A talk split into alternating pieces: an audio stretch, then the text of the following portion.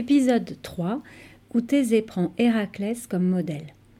Résumé de l'épisode précédent. Héraclès a raconté à Thésée comment il a étouffé à main nue le terrible lion de Némée. Héraclès demeura plusieurs jours au palais de Pythée, le grand-père de Thésée. Thésée le suivait partout, mais il avait du mal à l'approcher, car Héraclès ne se promenait jamais seul. Il y avait toujours à ses côtés une troupe d'admirateurs et surtout d'admiratrices. Parfois, Héraclès apercevait Thésée, et il lui faisait un petit salut d'amitié. Certains soirs, Thésée parvenait à se glisser près de son cousin. Il l'écoutait raconter ses exploits, et son imagination s'enflammait. Thésée, éperdu d'admiration, avait décidé de calquer sa vie sur celle de son héros. Longtemps après le départ d'Héraclès, Thésée continuait à ne parler que de lui. Il l'avait pris comme modèle et s'efforçait de l'imiter en tout, jusque dans sa démarche. Cela ne tarda pas à agacer Conidas, son professeur. Conidas était la seule personne au monde dont Thésée redoutait la colère. Conidas était chargé de son éducation et Thésée l'adorait. C'était un homme encore jeune, au teint pâle, au regard et aux cheveux clairs. Son sourire doux et son visage lumineux faisaient de lui l'homme le plus aimé des femmes du palais. Mais Conidas ne s'en souciait pas. Il n'avait qu'un amour, la connaissance. Il passait ses journées à enseigner à Thésée et ses soirées à étudier. Ainsi Conidas était-il devenu très savant. Il savait la course des étoiles dans le ciel, les vertus des plantes qui guérissent, le nom de toutes les fleurs et de tous les animaux. Et surtout, le plus précieux aux yeux de Thésée, il savait des poèmes et des histoires merveilleuses. Conidas ne manquait pas de sévérité, mais il était juste dans ses punitions.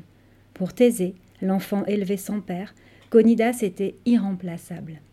Lorsque Thésée avait profité de la sieste de Conidas pour lui fausser compagnie, le professeur s'était senti un peu trahi par son élève. Depuis, il se montrait froid avec Thésée. Conidas voulait ainsi lui apprendre à ne plus trahir la confiance des autres. Et surtout, il n'appréciait pas l'enthousiasme de Thésée pour les exploits d'Héraclès. Chaque matin, au lever du soleil, Thésée partait s'entraîner au gymnase.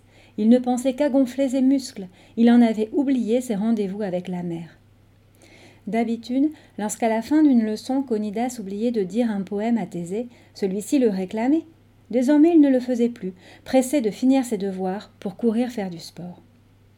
Un jour, le plus grand professeur du pays vint en visite au palais. C'était Chiron, le vieux centaure, qui avait élevé tous les héros et les princes de la Grèce. Chiron avait beaucoup d'estime pour Conidas, et Conidas avait une grande vénération pour Chiron. Ainsi les deux professeurs eurent-ils de longues discussions ensemble. Thésée, qui n'avait encore jamais vu de centaure, fut surpris par l'allure de Chiron. Comme tous les centaures, il avait le corps d'un cheval et le buste et la tête d'un homme.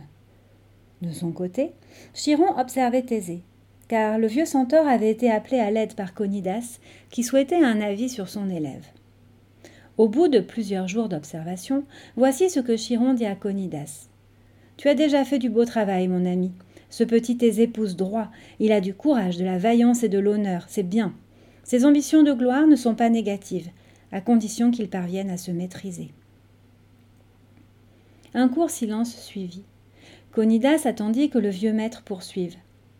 Tu vois, parmi mes derniers élèves, j'ai eu le bonheur d'éduquer Achille. Ce que j'ai aimé chez ce prince, c'était avant tout sa sagesse et sa modération. Hélas, tu sais aussi bien que moi qu'il n'en est pas de même pour Héraclès. Il est incapable de contrôler sa violence et il ne sait pas se maîtriser.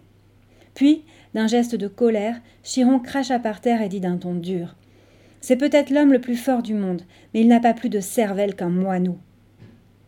Thésée venait de faire irruption dans la pièce où les deux professeurs discutaient. Il entendit la dernière phrase de Chiron, surprit son crachat de mépris et resta stupéfait. Mais de qui Chiron pouvait-il bien parler ainsi?